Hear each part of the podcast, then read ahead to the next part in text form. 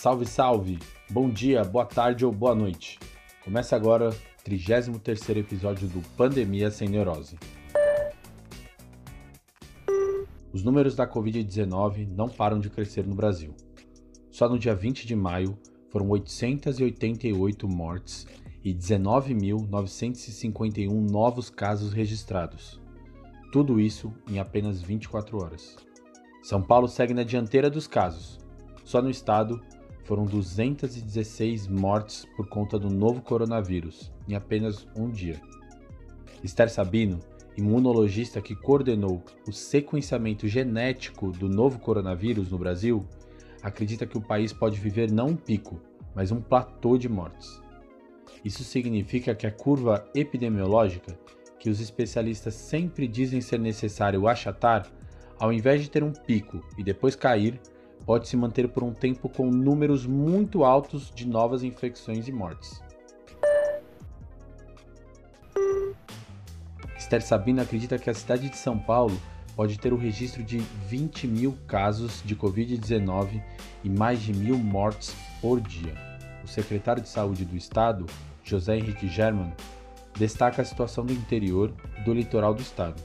Segundo os dados do governo, o crescimento no número de casos nessas regiões tem sido quatro vezes maior do que na capital. Os especialistas têm começado a recomendar com mais intensidade o famoso lockdown, que é um isolamento social mais rígido. Foi essa escolha que possibilitou, por exemplo, um maior controle dos casos na Itália. Para isso acontecer, a gente já sabe que o governo precisa ajudar. As pessoas precisam colocar a comida em casa e sem auxílio emergencial fica difícil.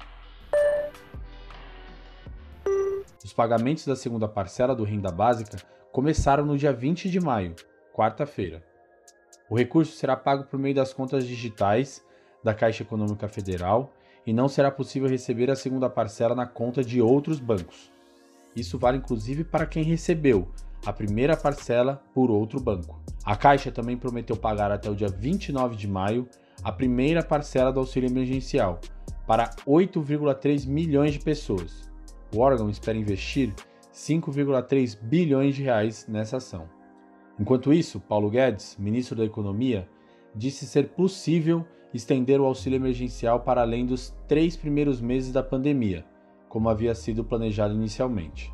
Até o ministro da Economia tem percebido que a crise será longa e o Brasil precisará de tempo para se recuperar. O ministro da Economia, porém, disse que só será possível dar continuidade ao auxílio emergencial se o valor cair de 600 reais para 200 reais por mês. Gente, o que dá para fazer com 200 reais por mês? Em breve, Paulo Guedes vai oferecer um suco no salgado como forma de auxílio. Este podcast é um oferecimento das iniciativas de comunicação Alma Preta, Desenrola e Não Me Enrola e Periferia em Movimento. Se quiser saber mais sobre os impactos do coronavírus nas periferias de São Paulo, procure nas redes sociais e no Google o Desenrola e Não Me Enrola, o Alma Preta e a Periferia em Movimento. Os portais cobrem temas ligados às periferias de São Paulo e às injustiças sociais, raciais e de gênero na cidade e no país. E antes que eu me esqueça, meu nome é Pedro Borges e eu sou jornalista do Alma Preta. Abraços e até o próximo Pandemia Sem Neurose.